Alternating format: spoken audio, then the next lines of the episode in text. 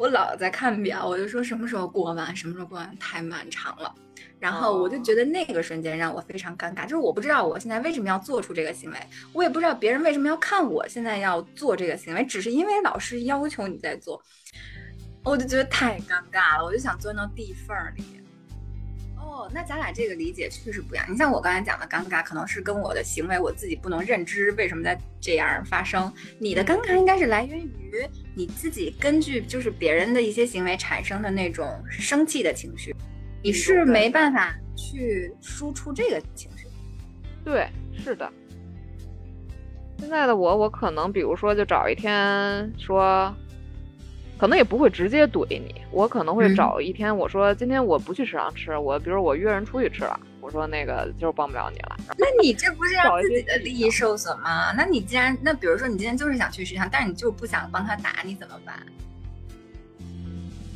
这事儿倒也。不仅仅是钱的事儿，就是还是一个责任划分的问题。就是冤枉你啊！对呀，就是其实他不是我的责任，但是我出于我不知道你是不是啊，就是我觉得我从小受的教育都是，嗯，凡是遇到问题先想自己的问题。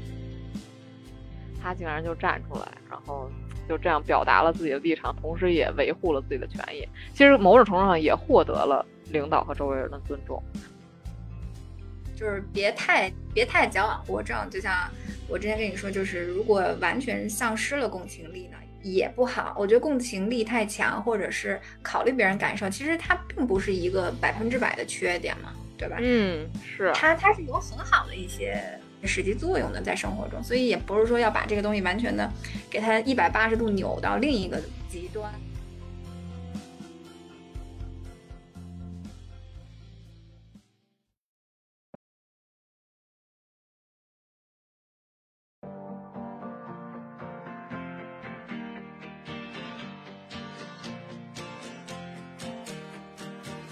你的童年，我的童年，好像都一样。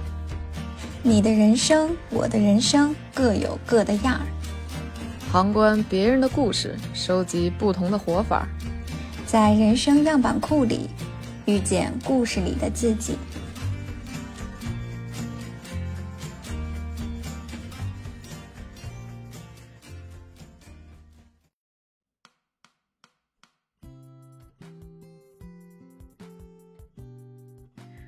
Hello，大家好，我是绿大仙儿。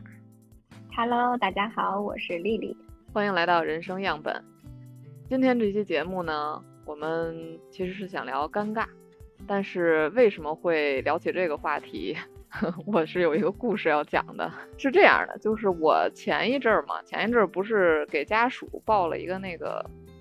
暂停实验室的一门网络课程吧，算是就是关于正念练习、调节自己情绪这方面的。然后后来那个课呢，其实。嗯，鉴于我家属本人的个性啊，他其实上的也不是特别认真。然后我后来就在跟他就是回顾这个课程内容的时候，我就提到我说，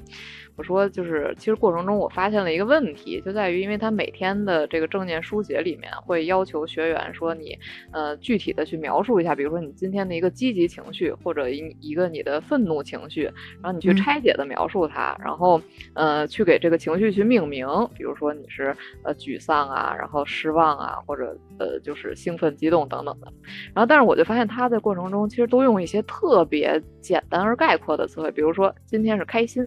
呃，明天就是不开心，然后就是这种 就是非常笼统而而就是没有省事儿，对，没有什么具体的指向性，也就毫不清晰的一个情绪词汇吧。然后我就我就想跟他探讨一下，我说。就是咱们其实是不是也可以通过这个练习去发现，咱们现在对于情绪其实就是感受的太粗颗粒度了。其实可以去细致的去看一看这个，这个比如开心到底是哪种开心，然后等等等等等等。后来我的家属他反而抛给我一个问题，他说：“你为什么要跟我聊这个？”他说他觉得聊这个很尴尬呀。然后我就懵了，然后我说：“我说怎么怎么就尴尬了？他可能因为确实就是。”呃，怎么说呢？就是确实，如果说个人性格而言，我们俩都属于那种就是相对内向，不会把情绪表达的特别外露哈，等等这种。但是呢，就是当他说出嗯，我有意愿把情绪拆解的更细，然后表达出来这件事很尴尬的时候，我突然就被触动了。然后我就突然想，尴尬也许真的是很多人就是生活中的一个就是挥之不去的一面。然后呢，人们也会呃为了避免尴尬的情况而去做一些别的动作，而这些别的动作就会带来后续的影响。所以我是由他觉得这个尴尬，然后想到了自己因为害怕尴尬或者无法处理尴尬而产生的过往的种种事情，然后我当时就嗯感觉脑壳嗡嗡，我当时脑子里就蹦出一句话，我说。我这些年为了就是避免尴尬，我都对自己做了些什么呀？就真的这是一句就是突然出现在脑中的话。嗯哦，所以所以其实家属的这个事件呢，并没有让你再去追究他为什么没有很好的写完他的正面反馈，而是 让你那个账秋后再算，就突然给我引到另一条路上。嗯，就相当于你突然发现，其实尴尬的这个感受，你之前体会是比较多的，是吗？嗯，我对，其实我觉得生活中尴尬的情境还是不少的，而且我其实会就我的个性而言，我会尽量去避免这种情境。OK，反正你你当时跟我说你想聊尴尬的时候呢，我还是挺吃惊的，因为我自己细数我自己的这种过往感受，我觉得尴尬的瞬间不多，所以我就想说这个问题，如果它能这么大程度地去困扰你的话，我觉得那是我们应该要去聊一下，或者你产生尴尬那些情境中，你你到底经历了什么？对，其实我是觉得，我对于尴尬这个主题经常出现的一个场景，就在于我其实回想了一下，我觉得自己有点老好人儿。然后就是因为我一直，呃，其实我回望我这 一生这半生，就发现自己其实很少跟别人产生冲突，或者说咱们就是说白话，就是很少跟人急。不管是跟跟熟人可能相对多一点，但是跟相对没那么熟的人，我几乎没有与他们急过，或者说发生过这种冲突情境。然后，但是为什么没有呢？我之前就一直是觉得我无法处理这种，比如说我跟人吵起来了，或者我对人家产生了一个什么什么，就是呃，就是比如说不满的这种这种沟通之后，就那个。情境我就无法 handle，就是我就觉得那个情境非常之尴尬，然后所以我会为了避免避免这种情境的发生而尽量不与人产生冲突。你你能举个例子吗？我想了解一下是什么样的情情景。我好像没有，就你为了避免尴尬，就把它就是什么扼杀在摇篮里了，已经是吗？对，几乎没有。那你的情绪出口不就堵回去了吗？对呀、啊，我这不是，当然我也是从初中开始。那个开始进行每日记录的，我觉得可能我很大一部分这个心情没有抑郁的原因，就是因为我在不断的书写，啊、去个个.个人性的去排解这些情绪吧。嗯，那 OK，我其实还是有一点点吃惊的，因为我、嗯、我自己觉得，如果是我呢，大部分这种情况，我我是没办法把自己的情绪堵堵在里面的，我一定 要向外输出，不管是。嗯，通过什么形式？但是我可能当当当下的那个瞬间，我一定要说出来，或者比如说我现在暂时冷，暂时克制了一下自己，我我稍后我发现我忍不住，我也得给你发信息说这些什么什么的，就是是是这样的，我不太能忍得住。哦，就是不管对方是谁，哪怕是你的呃同学或者工作中的人，或者相对没那么熟的，嗯、呃，甚至是路人等等，都都。都你都会说出来，我觉得可能是这样，就是如果是跟我关系很疏远，或者你也不是我的亲人或者是朋友的话，那我就完全不会，就我基本上当时当时想说什么我就会说出来。但如果比如说你是我的家人或者是亲密的呃朋友啊这种，我可能会稍微犹豫一下，这个话我要不要说。对我可能这个范围主要涉及在就是没那么远也没那么近的，就比如说同学，比如说朋友，比如说嗯工作伙伴这这个范畴内。OK，所以其实咱俩这个行为行为方式不太一样，我觉得可以待会儿我们聊一下这个行为背后的需求和动机是是什么样的。嗯，哎，其实我现在就就这么临时问你，尴尬的具体定义是什么？你能你能你你想怎么表表述？尴尬，尴尬就是，我觉得尴尬这个可以等于社死，对吧？它的其中表现是社死。可以想到一个事例，我可以跟你分享一下。这是如果你让我说我人生中的尴尬瞬间，其实真的非常少。但是如果说有没有，那我印象中应该就只有那一那一个吧，其他的就哦几乎真的就我想不到。那你真是厉害了。或者就是可能是一瞬间的尬住，但是我好像比较擅长去缓解氛围吧，所以嗯，我那种小尴尬，我觉得就忽略不计了哈，就开个玩笑，打个圆场过去了。嗯但是那个尴尬，就是我觉得太尴尬。是什么事那是什么？情形？我印象中那是初中，咱们的语文老师吧，还是嗯我不记得是哪门课，他好像就是说让同学们，我们挑几个同学到讲台前面去跳，去什么表演跳绳儿啊，还是表演什么肢体动作？那能是语文老师吗？我就记岔了，我可能，但是我就印象中，我和另外三三五个同学吧，被叫到了讲台当中，说好像你要表演一分钟的什么动作吧。嗯然后呢，我好像是在表演跳绳这个动作，但是你知道，你手里没有绳儿，嗯 然后你就在那儿就是无绳儿的跳绳儿。嗯，然后我就觉得这一分钟太漫长了，太尴尬，而且大家都那么看着你，你说他看你出于什么目的呢？欣赏你跳绳儿吗？只 只是坐在课堂里也没地儿。我老在看表，我就说什么时候过完，什么时候过完，太漫长了。然后我就觉得那个瞬间让我非常尴尬，就是我不知道我现在为什么要做出这个行为，我也不知道别人为什么要看我现在要做这个行为，只是因为老师要求你在做，我就觉得太尴尬了，我就想钻到地缝儿里。而且而且你知道，就是你知道初中女生刚刚开始发育嘛，然后你在哦跳的时候，就是你自己，比如说我们那时候都是刚开始穿 bra 嘛，对吧？嗯，就就你自己会有一点尴尬，你知道吗？然后反正反正这件事儿，就是我自己回想起来就是太尴尬了。我明白了，这件事儿主要也跟你的这种，呃，整个人的一个形体表达吧 有关，是吧？对，就就比如说老师邀请你上台跳一段舞，你说你尴尬吗？嗯，就如果你特别擅长，可能就不尴尬；如果不太擅 长，对就很尴尬。对，我的吧，因为呃，这个不要反问我了，因为我我我没有 能说的，我要把这段剪进去。不是，就是你就是你都有什么经历？我不知道，我要知道一下。怎么就不能说？不是不是，我不是不能说，我是没得说，就是我我没有什么特别明显的尴尬经历，因为我都给避免掉了呀。那那你你要告诉我的是，就是他是什么样的一个状态，拱到哪儿了那个状态，然后你就开始觉得尴尬，你要避免了。这主要是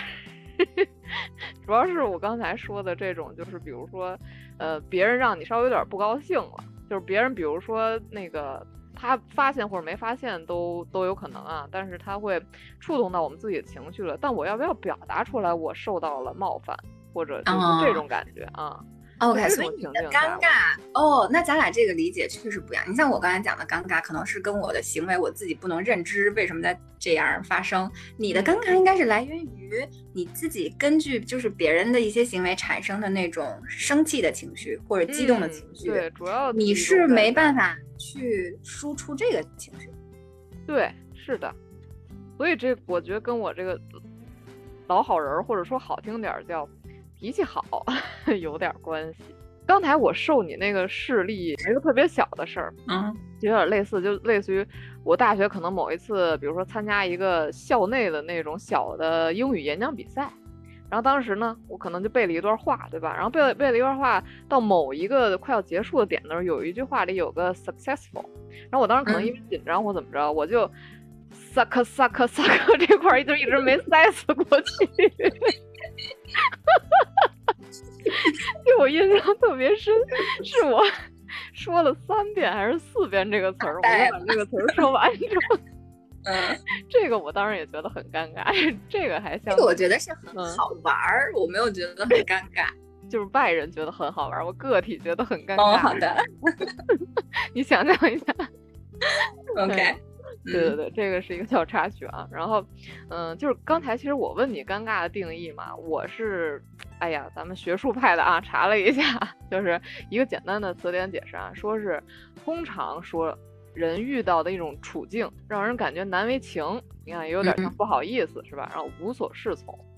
然后基本是在心心理学上的形容，说意味着自身或见到他人在某种场合下被逼迫到窘境，发生了无法预料的情况，而体现出的不知所措，造成问题逃避、发怒以及沉默等行为，处于两难境地无法摆脱，巴拉巴拉，基本就是这种两难，然后不知如何自处的这种状态。嗯嗯。所以我觉得可能你第一步要做的就是练习发火儿。嗯，确实是因为其实这个尴尬这件事儿，那天就是我脑海中轰隆一声出现那句话之后，又过了几天，我又看到一句话，脑中又轰隆一声，就是这句话，就是说收放自如的攻击性才是健康的生命力。然后我就突然发现，我好像几乎没有攻击性。就是至少在在对外接触的这个层面啊，可能跟家里人还稍微有一点点。这这就是我就是意识到它真的是一个问题所在，可能也就是这这一阵儿啊，所以我就还特意去了解了一下这方面的一些内容吧。然后其实可以看到，就是从心理学的层面，呃，攻击力它是其实一种天性，然后它的背后其实也约等于愤怒。啊，所以我就是联想到了嘛，就是像我刚才说的，就是我我不好意思去表达愤怒，然后我怕后面的尴尬，其实就连到了，其实我攻击力就比较小，或者说我没有这种收放自如的能力。嗯，因为你不擅长它，所以你没有第一时间调动它。对，就其实我一直在回避，但是回避的同时，我其实在压抑了一些吧，压抑了一些自己的情绪。嗯，哎，因为我觉得我从我接触人来看，有的人确实就是他擅长，就是他天生就是很擅长吵架，不管他有理没理啊，他都能 去跟你吵。但是有的人，嗯，你像就像原来我们提到，我原来是避免跟人发生冲突嘛，嗯，然后有点像哦，就是之前说那个讨好型人格，但是后期你第一就是你身边有人是擅长。发火的，你会模仿和学习，这是一方面。另外的时候就是，嗯，就是和自我认知有一定关系。就是我要重视自己的呃想法和感受的时候，当我不舒服了，我我觉得，那我不能让自己不舒服，我我要去解决这件事儿，然后我我要跟你去沟通这件事儿，然后不管这是一个温和的，还是一个就是比较激烈的，我我都要再跟你做沟通，因为。嗯，这个是让我自己的这个情绪也好，或者是感受也好，得到表达的一个通道。所以我实际上是后面，在这些综合因素的作用下，慢慢就是觉得这是一个，这是一个正常的表达方式。嗯，这就是表达方式之一。其实你比较早的就意识到了，其实。每个人都是拥有这样表达的能力和和和自由的，我就是意识到的有点晚，要不然说就是有点老好人那个特特征的。但我不知道，其实我不知道周围人对我的感觉啊，我是自己觉得自己有点老好人，因为其实还有点那个可怕的是，其实呃脾气好，很有可能是大多数人对我的一个印象。当然，我有时候跟那个就是比较熟的人，我说话比较犀利啊，有时候开玩笑会比较那个 损人或什么的。这个我倒觉得和和那个它是两回事儿，那只是一种幽默。然后，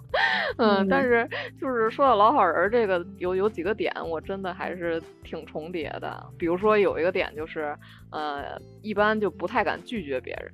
就跟别人说不，我就感觉不好意思。嗯。好，那比如说我我现在跟你模拟一个场景哈，我说那个咱俩比如是大学室友，然后就是比如大一新生这种也没有那么近哈，也没有那么熟，刚认识。啊，对对对，可能就第一学期这种啊。然后我说那个那个我，哎呦我今天好累呀，我就这么在床上瘫着。我说那个你你能不能帮我打饭呀？你怎么说？嗯，第一次我肯定会帮你的。那比如这是第二次了，哎。曾经大学时候，我可能次次都会 帮你，但是我会心生怨恨。我说你，你看起来不是累啊，你根本是懒吧？然后，然后那个，但是我我那会儿我应该不太好意思拒绝你。因为因为我确实想起来，我那会儿大学室友有也有一个 同学，他就是他倒不是打饭，他是因为嗯比较困，他比较爱睡觉，所以那会儿老让我们帮他点名儿。嗯，点名这个事儿其实还有点风险，还不像打饭哈，就是你付出一些体力，体力 点名那种，就是比如说老师先叫完你的名，过会儿再叫他的时候，你可能稍微变个声，帮他喊个到，因为一般老师不会抬头看，嗯，就这种其实那会儿次数挺多的，但是我也没好意思拒绝。那那就我刚才那个情境，如果是现在你怎么办？现在的我呀，我想想啊，现在的我，我可能比如说就找一天说。可能也不会直接怼你，我可能会找一天，我说今天我不去食堂吃，我比如我约人出去吃了，我说那个就是帮不了你了。那你这不是让自己的利益受损吗？那你既然那比如说你今天就是想去食堂，但是你就不想帮他打，你怎么办？不是我跟他说出去吃，我不见得一定要出去吃啊，我只是采用了一个借口。但是你这是一个借口，你不能一直用啊，对吧？因为你不可能天天出去吃嘛。你知道你这个信息给别人传递，就只要我不出去吃，我应该就可以帮你带。但我今天出去吃，所以我不能帮你带。那以后我就逮着你，只要不出去吃，我都让你带啊。哦，那问题是我是有一种。盼望是说，就是已经打断了这个连续性，那我就不这种人，他不会因为打你，你打断他一次连续性，他就不再麻烦你的。你你这个经验一少。对呀，就就那我假设啊，假设我跟跟你说，我说啊，我说我不想帮你打饭了，因为一人拿俩人饭挺累的，而且我看你也没啥事儿，你就是懒。嗯，这么说合适吗？嗯，还是得还是得圆滑一点吧。嗯，我我觉得没有大问题，我觉得是没有大问题的。就是你告诉对方你的底线和原则，实际上是没有问题。可能如果是我，我想到的是，嗯，因为大家是室友嘛，就像你刚才说，第一次是 OK，但是我第一次帮他的时候，我应该就会通过一种方式去告诉他，我说，嗯。对对对对，我第一次就会，比如说我可能会说，嗯，行吧，看在你是我室友的份儿上，什么帮你一次啊，你这种懒人自己也没个什么这个自制力或者没个自知之明什么的。但是基本上我我会通过这种开玩笑的方式去让他知道我不是那么情愿帮你做这件事。但是如果是第二次的话，我可能真的就会不管了啊，上次已经帮过一次了，直接自己去。我应该会这样说。哦，我明白，就是其实采用一些调侃啊，或者稍微轻松一点的语气，可能也能度过去。如果那个人识时务的话，就比如说，比如说，嗯，就说，哎，你太懒了，去吧，一起去，赶紧一起去什么的，就是或或怎么着的，可能就这样也能。基本上，我觉得就是没有必要一上来就是那种情绪很冲撞的，或者是很激烈的嘛。除非是真的跟你有很强的利益冲突，或者就是也没有必要去维护的这种关系。那说这个怎么说呢？这个呃，撕破脸也就撕破脸。其实我刚刚才刚刚突然想到一件小事儿，也不是很小的事儿，但是其实是工作中，就是你面对老板。就是因为之前我们那个，嗯，就是之前我的一份工作的，就算是最大的老板吧。然后之前跟他有过一次事情是什么呢？那会儿，哎，具体背景不介绍了，反正就是他有其实有一些非分的要求对我们每一个员工，但是其实我们每一个员工可能都不太敢拒绝他。然后那个那种情境下。其实可能也跟，比如说也可以延伸到，比如说就是，呃，你的领导，比如给你安排一些其实不太合理的任务或者过大的工作量的时候，你比如说你要是拒绝他，会不会这种情况也挺尴尬的？大家一般也是由于这种权威的制约，可能也大部分人也是不是不会直接起身来维护自己的权益？我可能会是你说那种直接。嗯，是这样，就是 好像确实在我的第二份工作中有过，哎，就是比如说领导给你了一个任务，但是你自己听着这个任务就知道这是一个不可能完成的任务，有过一次这样的情况。但是因为我跟那个领导，首先就是关系本身是 OK 的，他的业务能力我还是比较认可的，所以我当时跟他说的是，我说我理解你的这个点哈，但是我得先跟你把话说在前头，就是这个活儿我尽全力大概能帮你完成百分之八十，另外的百分之二十我需要你给我，比如说一二三这样的一个辅助，你看看行不行？我是这样跟他去沟通，就是，嗯，当然这是针对业务，比如像你刚才那个呢，对吧？他他他不太是业务范畴了，对吧？他嗯，这种我可能真的就抱歉了，我我来不了。其实像我，比如说，呃，尴尬有的时候还还有一种特别小的情境啊，就是比如说像像咱们也是，呃，工作的时候远程，然后那个网上会议比较多嘛，有的时候就突然没人说话了。然后这种情境，尤其是当我主持的会的时候，当当然也不不见得我完全主持啊，但是就是有时候我就会觉得那那个没有人说话的那个空档儿非常之尴尬，有时候我就会先开口，我有时候会啊把这个你会这样吗？嗯，那就让他沉默着有什么关系呢？就是该谁下一个说话谁说就好了呀。是，但是有也有可能是因为可能是我是相对组会的人，或者怎么着的，就是哦，你是主持人是吗？嗯，对，嗯，但其实我有时候不是出于职责，我就是觉得那个空气凝固的时时时刻太尴尬了，我不想让氛围掉在地上，所以我就会说一下，是哪怕说一句说，比如说有人有意见吗，或者 这种话，OK，嗯，对，嗯，反正我是基本上，如果我是负责组织会议的，那这个活儿肯定得我来。但只要不是我负责这个角色的话，我就不太管，就是是不是尴尬这件事儿。嗯，是，嗯。所以现在我在这一点上我已经有所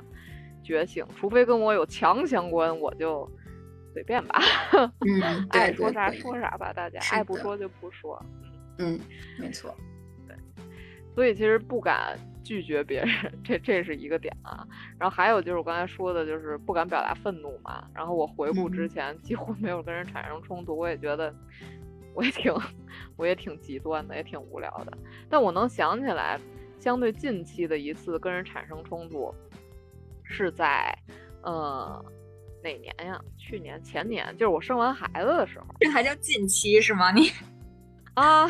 OK？相对于这个几十年都没有跟人产生过冲突的人，近期已经很近了。好就。是我说的，就是就是外面的人，这其实是一个公共场合，就是在那个社区打疫苗的那个点儿。然后其实，哎呀，那件事儿我发挥的也是不太好，我现在也是失常了。追悔莫及啊。然后那个 对，然后就是因为那会儿我是生完孩子之后，那个小孩儿有有有那种疫苗，他是必须，比如说九十天内必须要打完，但是疫苗跟疫苗之间又要间隔时间。然后我当时就一直其实挺焦虑的，在算，因为很有可能他赶不上那个疫苗了，然后又想嗯让他打嘛什么什么的。然后当时我也没有太多这个知识，其实我就是。嗯，排着队，呃，也不是，也不是最开始是那个问一个工作人员，然后工作人员让我到一个窗口前面，然后那个窗口呢，我是跟人家问了一句，那人就让我上楼上，上完楼上我就回来，其实我就直接去窗口了，因为刚才已经跟他跟他有过有过交流了嘛。然后后来我身后又排起了队，然后那会儿是好像是新冠疫苗刚刚就大批量打的时候吧，就是其实一堆社区里的老老，基本是中嗯中老年，在那儿签那个疫苗的单子。然后，但是因为我跟那个呃，就是那个窗口里的那个医务人员，我一直在咨询，就是这个疫苗怎么算时间，怎么什么，因为我当时就挺焦虑的，因为我不想让他就是错过这个疫苗，然后自己又有点算不清楚，所以就嗯问了、来回问了几次，结果后面就有一个女的，好死不死就在那儿念叨，说什么啊，人家都说完了，你自己回去想想吧，什么啊啊，还还是我插队，其实我根本没有插队啊，我是。那工作人员让我站到那儿了，但他可能觉得就是他，他可能早先，因为早先我没看他在哪儿，他可能觉得我是一个从楼上直接下来的人，但其实我嗯。前面那段他可能不知道，然后就什么什么的，就一直在那儿逼逼，然后，然后当时我就特别心烦嘛，因为我这前面事儿我还没问清楚呢，然后后来我就，我就好像回头跟他说了句啥呀，我我就跟他说了句，反正就是就是就是比较冲的语气说了一句，然后然后他还跟那儿念叨念叨念叨。后来我其实也不得已，我就草草问完我就走了。然后问完之后，我走到走廊里，还有两个那种好事的那种老年妇女，就在那儿说那个说我还说人家巴拉巴拉巴拉，然后我就我我我我就呛了他们一句，我说你们知道啥呀？跟这儿废话，然 后什么什么的，就类似于这种，然后那个什么，然后我就走了。但其实显得我也挺没风度的哈，然后就是 整体一件比较失败的一个一个一个一个冲突场面。但那次我是真的表达了愤怒，因为我当下就是真是很烦，然后又又又又觉得就是。他他凭什么这么说我？等等等等的，嗯，这这是我印象。我觉得你的反应应该还是 OK，就是也是正常反应，相当于你是被冤枉了嘛，受委屈的。所以我觉得，嗯，在那种情况下，就是像后边那种人，我觉得就该怼就怼，没有什么问题。尤其像最后最后那觉得我怼的那种人，没有怼到他们那个 命门上，就是让他们 当下这个脸红羞愧，然后 钻到地缝里。这是其实我已经就是你看这我的冲突也是从陌生人开始的。这人要比如说是稍微有点认识的同学、同事什么的，我可能也就憋回去了。其实我还有一个生活的嗯细节吧，或者说工作上细节，就是一般你发一些信息，尤其是相对不是那么熟的同事。有时候其实我还挺字斟句酌的，就是我怕我说完什么什么，人家会觉得怎样，其实就会有点思前想后。这个就是比较谨慎嘛。啊，对，确实是，就不想带来一些无端的猜想啊，无端的这种。嗯，这个倒还正常，我觉得。OK，那还有一种小事儿，就是，呃，其实我今天有一种我在给你诊断病情的感觉，你知道吗？可以可以，就是需要治治病。我说这这这叫什么大病？就是刚刚发现大病，赶紧下药。有大病。对。然后就是还还有一种情境，其实我现在觉得是是完全应该避免的，而且我也在这么实践了。就是我原来啊会在有的时候，你比如说你手头本来就有个事儿，还有点忙，有点着急什么的，但是这个时候呢，有别人来找你说另一件事儿，而且他可能说的有点滔滔不绝，就是他没有要结束的意思。但是其实我心里有点着急，其实我想说让他赶紧说完走吧，我还手头有事儿呢。但我那会儿就有点不好意思跟他说。比如说，哎呦，不好意思，就是就得打断你一下，我现在有个急事儿，我那个那个，咱回头再聊什么什么的，就这种话，我原来嗯说不出口，我可能就会呃尽量敷衍着耗着，啊差不多，反正再说两句，说完了，然后再再干自己的事儿。其实最近的处理方式也是借助了一些手段，比如说，其实我正在那个戴着耳机，戴着耳机，然后我就跟丽子说，我现在有事儿，比如在开会什么，待会儿再找我。OK，嗯，这种找一个找一个理由先搪塞过去。对，我可能都有点走这种迂回路线。对，我发现了你的策略都是另找一个不令他不是，就是找一个避免尴尬的方式，先先暂时解决。但是我但是你的这些策略它不太能反复重复，你知道吧？嗯，我觉得，比如说，如果是同事，然后关系也还好，你就可以说，哎，咱能不能就是咱这手头真的太忙了，你等我这个忙完这个，我给你腾出一个小时，咱俩聊，行吗？就是这种。如果是关系好，如果是就是正常一般的，那我就是。抱歉啊，我真的是太忙了。搬砖狗，嗯，对，咱搬砖狗真的是太忙了。我先忙我的，咱回头聊这种。反正基本上我会直接告诉他我很忙。而且其实如果大家都是在工作场合的话，也能互相理解嘛。他也有忙的时候，对吧？那你自己想想啊，如果你在他很忙的时候，也许你可能都不会找他。但是比如说你就是去找他了，你觉得他会像你一样这么耐心对你吗？其实不一定。对，哎，我突然想起来一个我我其实处理的还挺好的一个场景，嗯，就是因为我我呃刚刚才没想起来啊，就是其实因为我也看到一个说法，就是说当你就是心里想着别的事儿去跟人家说话，其实人家可能有感受，所以还是认真跟人说话比较好。所以其实前一阵有有一个事儿是，我是用了这个方法，我跟他说，咱待会儿再说，我现在得先把这个信息回完，然后待会儿我认真听你说。嗯，对。这个我想起上学的时候，上学的时候其实有一个类同的场景，类似于上课的时候同桌和你说话，但是你那会儿正在听讲，嗯，然后呢，我那会儿就是同桌跟我说话，我不好意思不理他，然后我可能那个知识点就错过去了。你给他比一个嘘的手势不就好了吗？对，可能那会儿怕怕怕人觉得太事儿逼了吧，就是我跟你说句话，我觉得你的这个点。就是你，你是不是太能共情了？我觉得我，你可能比我还要能共情。不好说，我我这，但我表达出来，我不见得是表达特别共情。对，因为那会儿也确实真的有点怕人家觉得你装好学生什么，但是 一般吧，也就嗯，OK。但是说回父母的话啊，我倒是觉得我没有太取悦过父母，因为好像父母对我也没有过什么太高的要求。嗯嗯，我的问题主要集中在外界，就是不是最熟的这圈人，就稍微还是同学同事这个范畴内。那你不怕给自己的这种呃关系近的人带来不好的感受吗？嗯，这个逻辑上我觉得有点奇怪啊。你会觉得跟关系近的人表达负面情绪会更安全？嗯，不乏这种可能性，可能就是你表达了，人家也不会怎么样。对，觉得你。呃，在他心中的分量降低啊，或怎么着的这种，我觉得可能有一点这种啊。至少跟父母啊，我觉得我是毫无这种危机感的，至少。嗯 嗯啊，这个的话，我跟你可能不太一样。我不是很在意我是不是会给关系就是一般的或者不熟的人带来不好的感受。我可能比较在意的就是，呃，亲近的人，父母、伴侣或者朋友这种，是我比较在意的。就是我的共情可能跟他们会更多一些。那主要表现在什么什么事儿上呀？嗯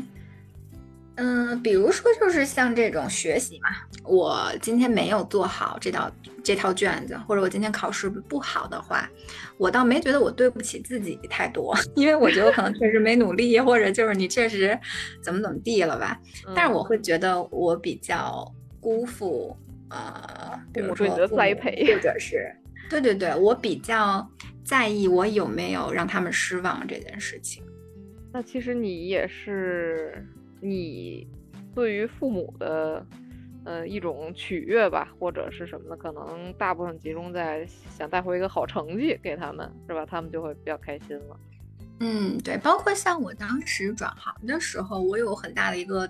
这个努力工作动力就是我希望能够去证明我自己的选择是 OK 的，你们呃是可以相信我的，是这种感受。哦，就是因为当时父母也不太不太赞成你的选择嘛，是吧？嗯，对。所以就是我觉得可能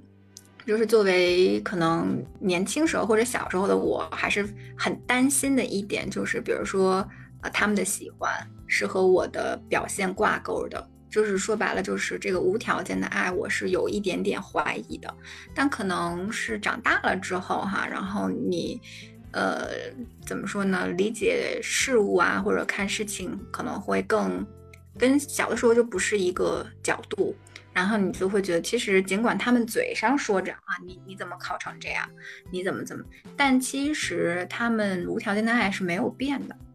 嗯。对，就是我觉得那个那个爱它一直在，只是他可能比如说他的表现强弱或者他的行为强弱会发生变化，但是嗯，他那个核我觉得其实是没有变的。所以了解到这些之后，我我自己就会胆儿更大一些，是这样的，嗯。然后至于关系一般的人就。跟你吵就跟你吵了，那怎么的？我自己爽。哎，对，其实我就挺想体会一下这种爽的。所以就是，当就是那天晚上就那句话轰隆隆进入我脑子之后，就是我为了避免尴尬，我都对自己做了些什么呀？然后我就回忆起了一些过往我受过的打引号的委屈 的这种事例，我可以稍微分享一点点啊，就是。嗯，像相对就是认识的人，比如像室友打饭这种，我真实发生的是原来室友老让我点名嘛，刚才说的。然后还有就是我想起来高中的时候，也是基本是高三，然后当时我跟我们同班的基本是每天上下操啊，或者一起交流比较多的另一个女生走的比较近嘛。然后但是那个女生她个性脾气上就有一些。呃，直或者说有一些就是总显得不太高兴的时候，她就会直接表露出来。然后那会儿我记得她好像几乎每天都不高兴，然后我就有一个印象，就是我其实看她不高兴，我挺不爽的。就那意思就是，你怎么了？就是你至于吗？天天这样？嗯但是我当时的我，我肯定是毫无表露的。但是其实那会儿我回想一下，我还是，就是他还挺影响我的情绪的。那你就哄他是吗？当时我有点记不清了，因为他大部分估计也不是对我，可能是 对那个，哎，是不是对我呀？比较少，应该就是，但是他就是不高兴呀，他就是他他他，比如说跟你的前后左右，他发生了不高兴，你你也是，因为我我们坐的也挺近的，然后就就就大家都在那个氛围里，你说下一句话谁先开口，也挺尴尬，所以一般那种可能都是，比如又上了一节课了。然后又到一个课间了，可能那事儿就过去了，然后大家就再再再聊别的什么的，可能都是那么嗯过去的，就就没有正式的，就直接的去去聊过他的那个具体的情绪。我觉得，如果是比如说跟同班同学闹别扭这种，就是还是算事出有因的不开心呢，我觉得是可以接受。就相当于你作为朋友，有的时候你也需要去消化朋友的，当什么当他的垃圾桶，这个是正常。但如嗯果是，但是如果他是这种没来由的，就突然就是怎么着都不行了，不满意的，那这种就是有一些矫情和。就是有有一些些问不题被惯着的状态。对啊，我觉得可能只有你的父母或者你的男朋友才有义务去，甚至你的男朋友，我觉得也没有义务，就是嗯去、去满足你，就是让你二十四小时都开心，对吧？哎，这个确实是，我就回忆到了这个点。然后还有就想到的和那种生人的，就是有一次吧，那个事儿也是我后来 回想一下，觉得没有发挥好。就当时怎么没想到那些点呢？就有一次在机场的免税店，然后他们不就是你等飞机的时候也闲得慌嘛，然后呃就在一个那个护肤品的店里吧，然后它前面不都有那种 sample 嘛，就是你可以试的那种。嗯然后，呃，反正有一个货架是在那个位置摆了一瓶儿，但是它有，它应该是没有贴上 Zampo 的那个标志，但它就在那个位置。然后我当时好像就打开，稍微挤了一下，试了一下。然后后来呢，过了一会儿，就有一个那个售货员过来跟我说，说说你刚才的那个不是不是一个小样，它是一个正装。然后说你这个打开是，你你就得买下来。然后嗯我当时可能当下因为也是就是嗯即将上飞机那么一个状态嘛，然后加上脑子也没转过来，后来其实我当时肯定不乐意，我说你你们摆成那样，然后然后就是就是然后现在让我全盘买单，这合适吗？然后然后嗯但是我当时就没有表达出来嘛，然后我就想了想，算了，也不是很贵，那我就买吧。但是我后来就觉得这事儿倒也不仅仅是钱的事儿，就是还是一个责任划分的问题。这 就是冤枉你啊！对呀、就是其实它不是我的责任，但是我出于我不知道你是不是啊，就是我觉得我从小受的教育都是，嗯、凡是遇到问题先想自己的问题，然后包括你遇到那个、那个那个，比如你甚至走路的时候，你遇见别人，你都会先礼让一步，让别人先走，就是这种感觉。所以可能我觉得当时我这种思维惯性，然后再加上本身也没有什么冲突经验，比如和人理论的这种经验、投诉经验什么的，所以就、嗯就是让那个人得逞了，然后我就很不爽，嗯对你其实可以跟他说，那如果说是我这个打开的话，那你的自己的你这边的责任就是你的作为这个什么店员，你们有摆放这些样品，就是按他的位置去摆放的责任，那你们这边先失误。对吧？你不能去放到我的责任上。像这种人，我可能就会让他找店长来。是的呢。当时我就后来我就想，我就应该找店长，店长一般都有的时候他也是，我觉得可能对他有时候也就是试探你一下，你要是拒绝了，或者你不好说话，那他可能也不希望闹太大，或者怎么怎么，也就怎么怎么地了这种。嗯所以其实有的时候他们也是看人下菜碟儿。反正我觉得你呢，就是反正你这些例子，我整体听下来，就是你要学着更自私一些。啊，是有一嗯点儿，大部分时间都不好意思，不好意思去麻烦别人，不好意思让别人去承担那个后果，然后，呃，就就就就把事儿压到自己这儿来，得亏我心宽呀，要不然，嗯要不然就还是挺憋得慌的，肯定。嗯，我觉得就是我们其实是可以兼顾，就是既不会给别人带来麻烦，同时也尽量就是怎么说呢，不要让别人麻烦到自己。我觉得这样就是比较好的一个情况，或者说我会选择我可以让谁来麻烦我，嗯，对，这个我觉得是要有的。对我愿意让人来麻烦我的人，肯定我们彼此之间还是有别的这种交互的嘛，对吧？哪怕比如说我就是对这人有好感，然后我就觉得跟他相处舒服，那我就帮他一个忙，或者帮他付出对那是我心甘情愿帮的嗯对对对，所以，嗯，是呢。对，所以我的我未来的目标就是做一个不好惹的人。我原来我上一份工作里，其实我遇到过一个女孩儿，她年纪大几岁吧，但是长得其实就偏可爱型，当时都不知道她她大五岁，比咱们大概。然后后来我就把她封为我的偶像。嗯你知道我的偶像都做了些什么吗？就是那会儿我们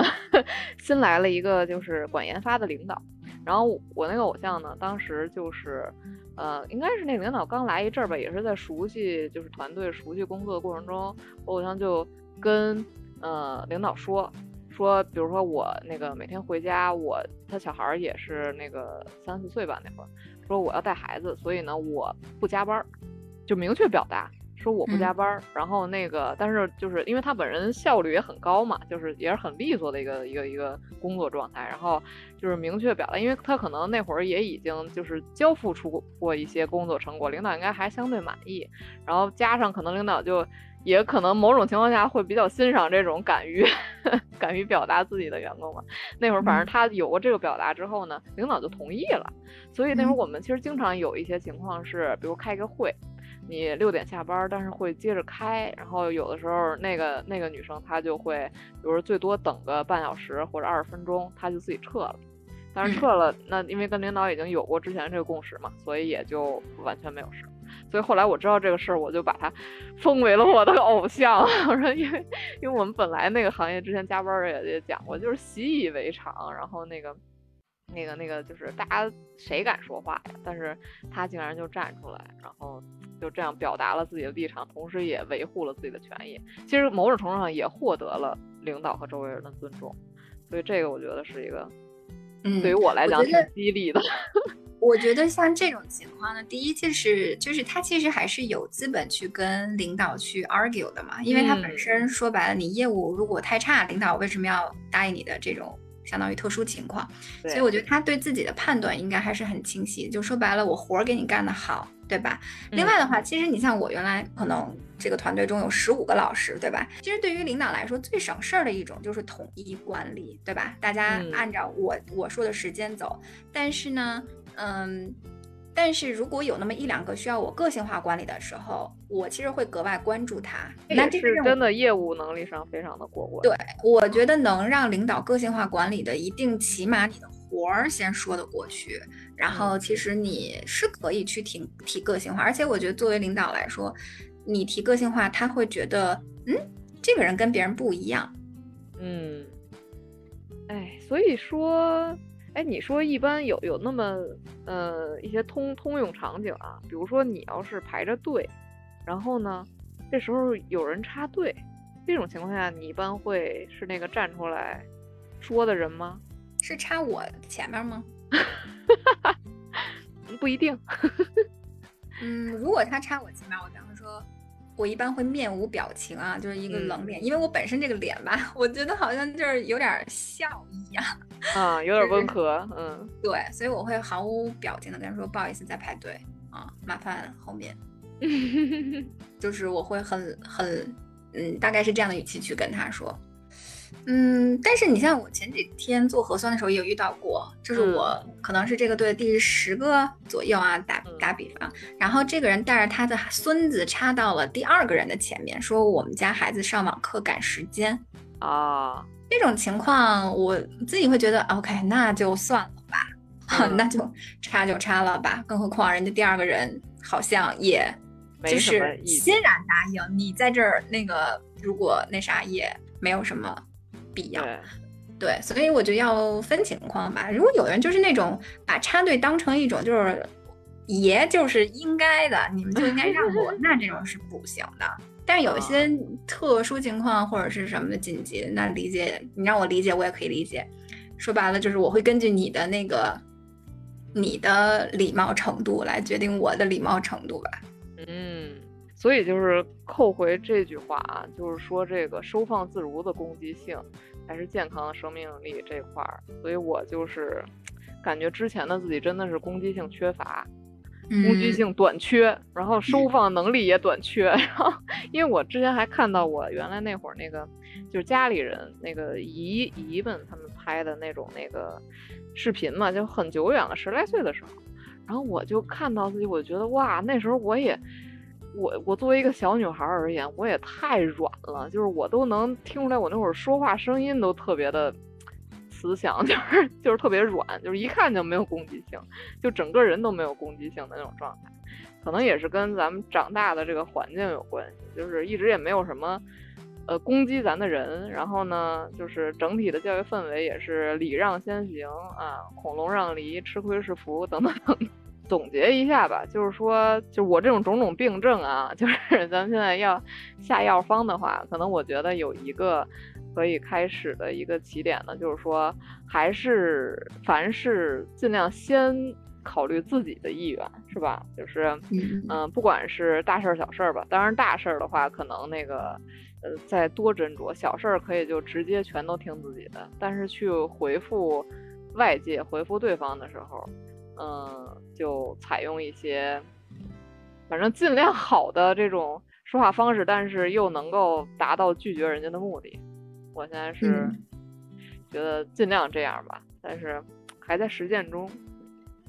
嗯，对，我觉得你你现在是一个好的开始，然后啊，然后尝试对，就多去做一些尝试，你慢慢应该会找到自己的那个平衡，就是别太别太矫枉过正，就像。我之前跟你说，就是如果完全丧失了共情力呢，也也不好。我觉得共情力太强，或者是考虑别人感受，其实它并不是一个百分之百的缺点嘛，对吧？嗯，是。它它是有很好的一些，嗯，很好的一些实际作用的，在生活中。所以也不是说要把这个东西完全的给它一百八十度扭到另一个极端，而是就是，嗯。就是比如说，我觉得啊，你你下一次别人在请求你什么的时候，你可以等一等再去回复他。哦，嗯，我就是努力思考一下怎么回复好一点。对，就是你其实，比如像那种微信沟通，或者不是那种电话，就是需要你及时反馈的话，那你就先想一下，嗯，然后不用着急，就是也许可能你之前是下意识的，就是好啊，那你。之后的话，你就给自己一些时间，然后想一想我到底怎么回复更合适啊，然后什么什么的，就是慢慢的这种多次少量的拒绝，然后应该会让你 找到感觉。多次少量，嗯，对，确实是，也确实怕矫枉过正了，从一个